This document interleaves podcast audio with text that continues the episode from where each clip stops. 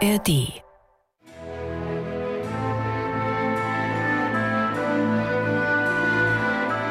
MDR Klassik, die Bachkantate mit Maul und Schrammeck. Zweiter Adventssonntag und wir stellen Ihnen heute Bachs Kantate Wachet, betet, betet, wachet vor.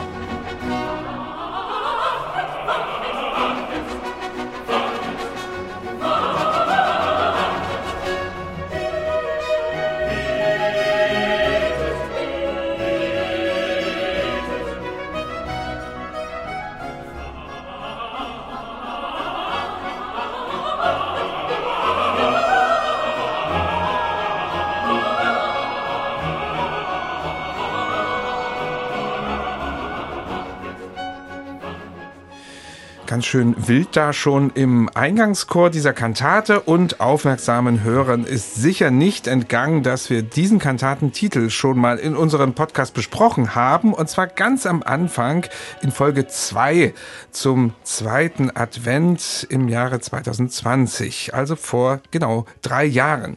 Es handelt sich also um eine Kantate, die Bach so umgearbeitet und erweitert hat, dass wir sie heute hier nochmal präsentieren. Klingt jetzt ein bisschen rätselhaft, aber zum Glück ist ja Michael da und der erklärt uns jetzt bestimmt mal in aller Ruhe die Entstehungsgeschichte dieser Kantate mit erster und zweiter Fassung. Ja, lieber Bernhard, das mache ich natürlich gern, zumal wenn ich jetzt hier so anmoderiert ja, werde.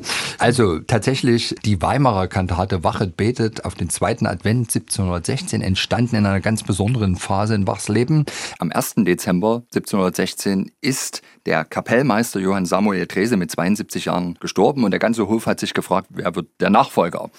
Und es gab eigentlich einen designierten Nachfolger, nämlich den Sohn von Drese, Johann Wilhelm.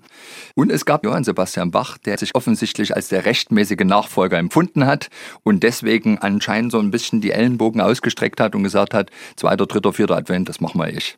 Und was er da komponiert hat, ist ein ganz eindrucksvolles Stück, bombastischer Eingangschor. Man merkt halt, Bach will seine Kunst zeigen. Und das Stück holt Bach 1723 wieder heraus, hier in Leipzig, allerdings nicht am zweiten Advent, da musste er ja nichts herausholen. In Leipzig gilt nämlich nach dem ersten Advent bis zum Weihnachtsfest ein Tempus Clausum, also keine Kantatenaufführung in der Kirchenmusik. Deswegen war die Weimarer Kantate eigentlich unbrauchbar. Jetzt war sie aber vor Bach durch einen Kunstgriff doch brauchbar, weil sich die Evangeliumstexte des zweiten Advents durchaus ähneln mit Evangeliumstexten zu anderen Sonntagen, nämlich namentlich den am Ende des Kirchenjahrs. 26. Sonntag nach Trinitatis kam 1723 vor, beendete damals das Kirchenjahr und da ist das Evangelium das Weltgericht. Matthäus 25, Verse 31 bis 46. Also Jesus, der richtet bei seiner Wiederkunft darüber, wer kommt in den Himmel, wer kommt in die Hölle. Und das passt tatsächlich auch zu dem Evangeliumstext des zweiten Advents, Wiederkunft Christi, der Aufforderung, wachsam zu sein. Und jetzt hat Bach einfach versucht, durch hinzugefügte Rezitative die fehlten nämlich in diesem Frank-Jahrgang. Haben wir ja oft besprochen, dass der Frank in diesem 1716er Jahrgang praktisch gänzlich auf Rezitative verzichtet. Die kommen jetzt hier in Leipzig hinzu, von einem neuen Textdichter offensichtlich verfasst. Und die trimmen dieses Stück einfach noch mehr auf Weltgericht. Und das, was Bach dann da musikalisch draus gemacht hat, das setzt nochmal einen drauf. Also mehr Furor geht eigentlich kaum. Du hast gesagt, noch etwas draufgesetzt. Können wir das noch ein bisschen konkreter haben? Wie setzt man bei einer Adventskantate dann noch mehr drauf, um daraus eine Kantate zum Weltgericht zu machen? Mal ganz konkret. Naja, in dem Evangeliumstext Matthäus 25 heißt es dann im letzten Satz, und sie werden hingehen, diese zur ewigen Strafe, aber die Gerechten in das ewige Leben. Und wenn wir jetzt mal gleich das erste Rezitativ nach dem fulminanten Eingangschor lesen, merken wir, wie da tatsächlich Bachs Textdichter sich da ganz konkret dran abarbeitet. Ich lese mal vor. Erschrecket ihr verstockten Sünder. Ein Tag bricht an, vor dem sich niemand bergen kann. Er eilt mit dir zum strengen Rechte, o sündliches Geschlechte, zum ew'gen Herzeleide. Also das ist die Drohung an die Bösen, wenn das mhm. Weltgericht kommt, geht's für euch nicht gut aus. Und dann totaler Stimmungswechsel. Doch euch, erwählte Gotteskinder, ist er ein Anfang wahrer Freude, also dieser Tag. Der Heiland holet euch, wenn alles fällt und bricht, vor sein erhöhtes Angesicht, drum zaget nicht. Und wir sind jetzt mitten im Weltgericht angelangt. In den weiteren Rezitativen setzt sich das fort. Also es ist wirklich eine Kantate oder ein Kantatentext, der sehr wechselt zwischen der Furcht und der Hoffnung auf dieses finale Gericht durch Jesus, vor dem die Frommen sich überhaupt nicht fürchten müssen, aber die verstockten Sünder umso mehr. Und an dem originalen Text von Salomon Frank hat Bach gar kein Wort verändert. Ja, Nein. das ist alles Nein. gleich geblieben. Genau. Und das geht wirklich nur deswegen, weil die Evangeliumstexte von der Grundrichtung so nah beieinander liegen. Also berechtigt uns das auch im Grunde heute am zweiten Advent, dieses Stück hier vorzustellen, denke ich, wird Bach nichts dagegen haben. Und wir gehen in diesem Podcast natürlich in erster Linie auf die hinzugeschriebenen Teile ein.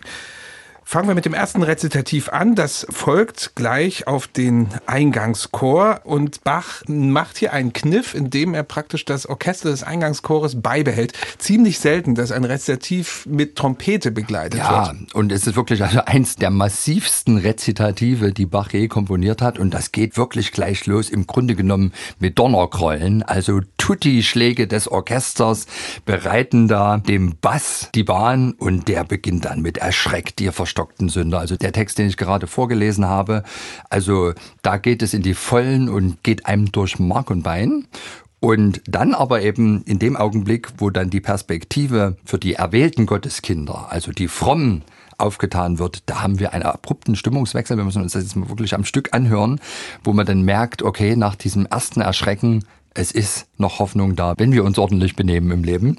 Und ich finde das so eindrucksvoll, dass diese flackernden Blitze und das Donnern, wie wir uns das Weltgericht vorstellen, wie es auch übrigens die bildende Kunst ja dann auch immer wieder darstellt und wie es auch Bach in seinem Eingangschor damals in Weimar durchaus auch schon drin hat. Da finde ich in diesen Chorfiguren, auch in dem, was das Orchester spielt, durchaus flackernde Blitze. Wie er das jetzt hier nochmal im Rezitativ nicht nur aufgreift, sondern sogar verstärkt. Also ganz, ganz, ganz eindrucksvoll gemacht. Ihr verstockten Sünder! Ein Tag bricht an, vor dem sich niemand bergen kann. Er eilt mit dir zum strengen Rechte, nur sündliches Geschlechte, zum ewigen Herzenheide.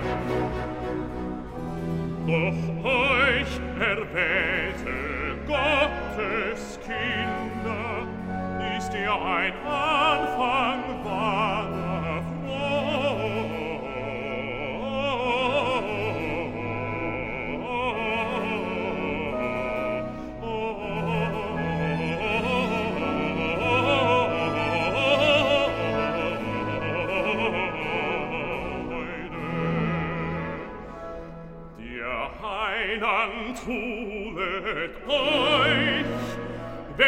alles fällt und bricht. vor sein erhöhtes Angesicht und zahlt.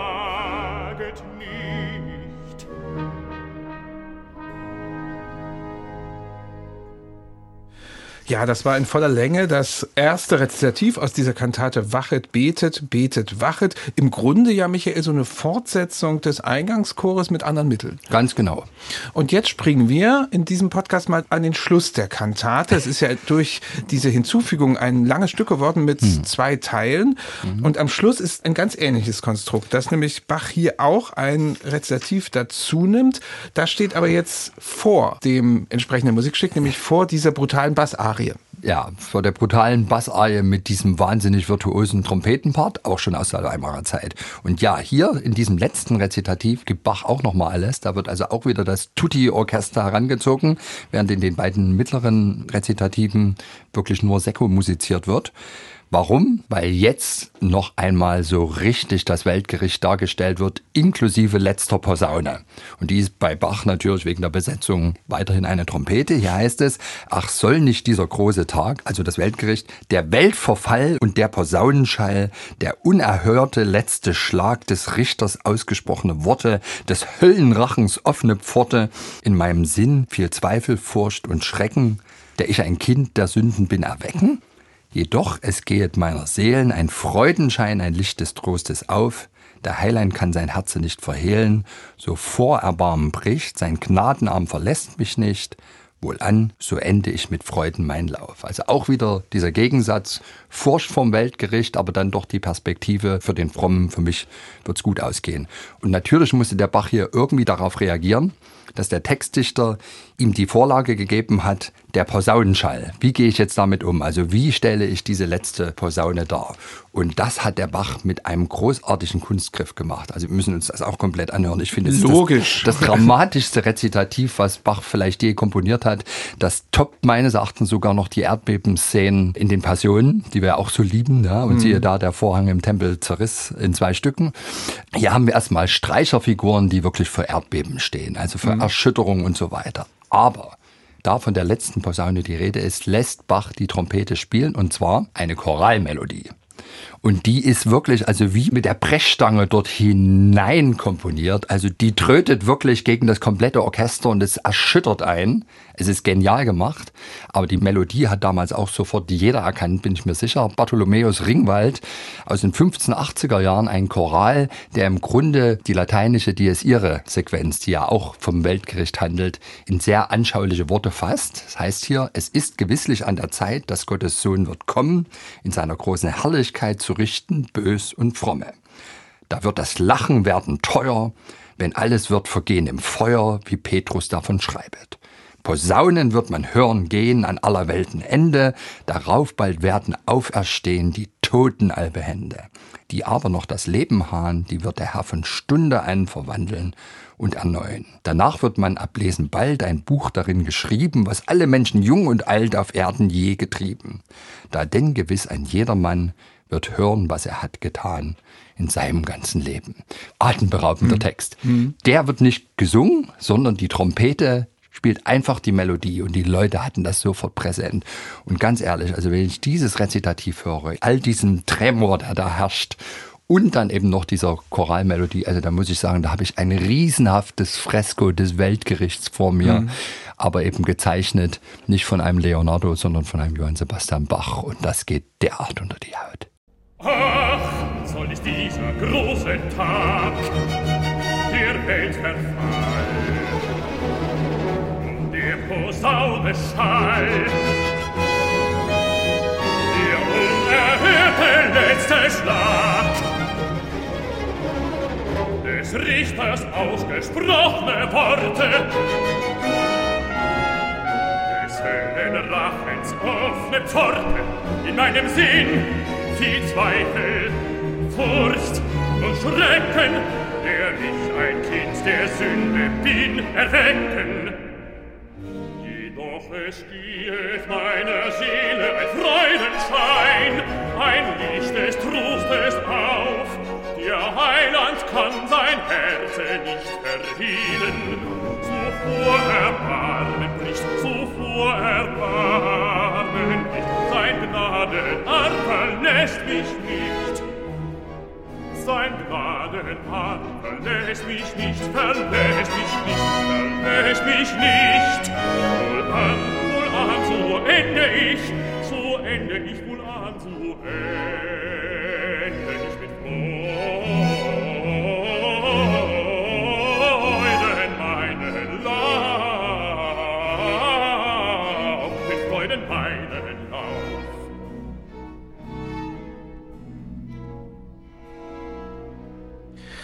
Das ist also dieses absolut dramatische Rezitativ, ziemlich gegen Ende der Kantate Wachet, betet, betet, wachet. Und unmittelbar danach, Michael, folgt ja jetzt die Basseihe, die wir schon mal in Folge 2 besprochen haben. Ja. Seligster Erquickungstag geht ganz leise los, die Eihe, mhm. aber dann kommt eben Schalle, Knalle, letzter, letzter Schlag. Schlag. Ja, und den Schlag hatten wir gerade schon. Also es ist praktisch die Fortsetzung ja. des später komponierten ja. Rezitativ. Eine Art Präludium zu dieser Arie, ja. wobei man sagen muss, er hat in Leipzig nochmal eins oben drauf gesetzt. Ja. Ne? Und wir erinnern uns nochmal, in seinem Arbeitsvertrag, Paragraph 6, musste er unterschreiben, seine Musik solle nicht opernhaftig herauskommen, sondern eher die Zuhörer zur Andacht ermuntern. Mhm. Also hier kann man schon durchaus streiten, was hier dominiert, die Andacht oder die Oper. Ja, vielleicht also, ne? beides, ne? Es vielleicht. ist schon am Ende mhm. beides, ja. Also so mhm. hätte sich Bach wahrscheinlich auch verteidigt.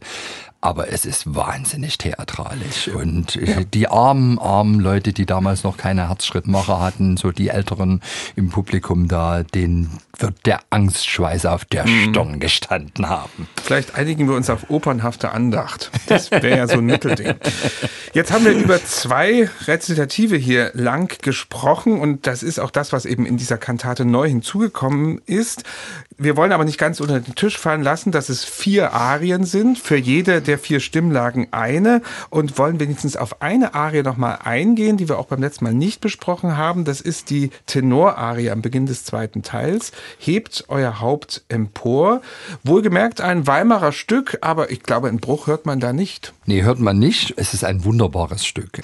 Hebt euer Haupt empor und seid getrost, ihr Frommen, zu eurer Seelen Flor. Ihr sollt in Eden grün, Gott ewiglich zu dienen. Hebt euer Haupt empor und seid getrost, ihr Frommen. Also wiederum der Trost an die Frommen, ihr müsst vom Weltgericht oder vor eurem persönlichen Gerichtstag vor Gott keine Angst haben. Das ist in einer wahnsinnig nach vorn schreitenden, optimistischen Arie von Bach da in Weimar vertont worden. Also ich betone es nochmal, alle Arien dieser Kantate sind eben Weimarer Bach 1716. Und er macht das auf so eine schöne Art und Weise, indem er eine Arie, die wirklich immer nach vorn geht, komponiert, gerader Takt, ich würde mal sagen, sanft marschieren. Das klingt ganz aufrichtig. Die Ritornellmotivik wird dann eins zu eins vom Tenor aufgenommen. Das hat was wahnsinnig Bestärkendes, Optimistisches und das passt natürlich zur Textaussage. Und was Bach aber ganz genial macht, und das macht es dann auch wieder so spannend, diese Arie zuzuhören, die durchaus mit der gleichen Motivik relativ lang arbeitet. Aber es gibt dann immer diese kleinen Eintrübungen in Richtung Moll. Da hört man dann noch viel aufmerksamer zu. Aber das ist dann auch ganz schnell wieder vorbei.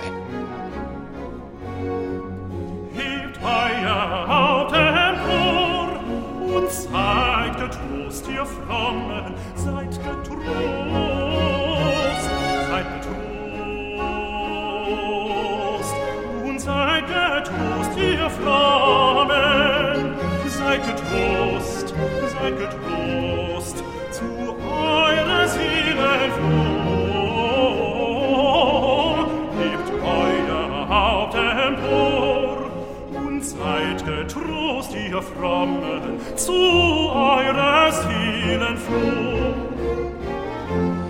Ein kurzer Auszug aus der Tenorarie am Beginn des zweiten Teils dieser Kantate. Wollen wir ein kleines Fazit hier machen zu dieser Kantate? Ursprünglich für den zweiten Advent, dann für den 26. Sonntag nach Trinitatis. Würdest du sagen, dass durch die Umarbeitung, die wir heute diskutiert haben, ein völlig neues Werk entstanden ist oder nur eine Verstärkung? Glaube, es ist schon ein neues Werk. Wir haben ja jetzt auch eine zweiteilige Kantate. Beide Teile werden mit einem Choral noch beendet. Also es ist eine sehr viel größere Dimension. Und dieses wirklich plastische Vor Augen führen des Weltgerichts, das ist etwas, was der alten Weimarer Kantate so überhaupt nicht zu eigen war. Und das kommt durch diese wahnsinnig dramatischen Rezitative. Also ich würde schon sagen, das ist Bachs Apokalypse Now Kantate.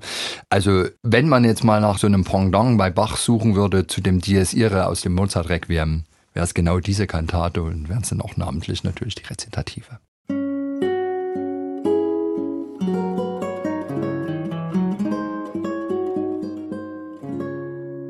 MDR Classic